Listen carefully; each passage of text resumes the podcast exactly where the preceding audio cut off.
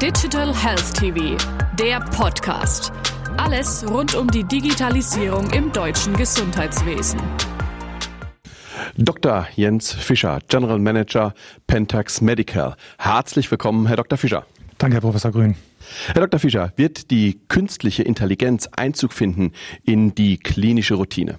Da gehen wir sehr stark davon aus, denn die künstliche Intelligenz ist die Möglichkeit, dass wir Prozesse, dass wir Gewohnheiten von großen Professoren und Klinikern abbilden können und der Gesamtheit zur Verfügung stellen können.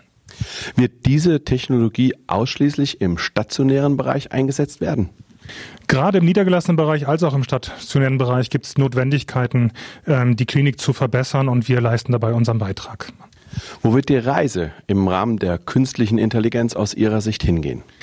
Da wir sehr viel abbilden können, sehr viel Wissen abbilden können und der Allgemeinheit zur Verfügung stellen können, geht es sogar bis hin zur digitalen Histologie. Herr Dr. Fischer, vielen herzlichen Dank. Dankeschön.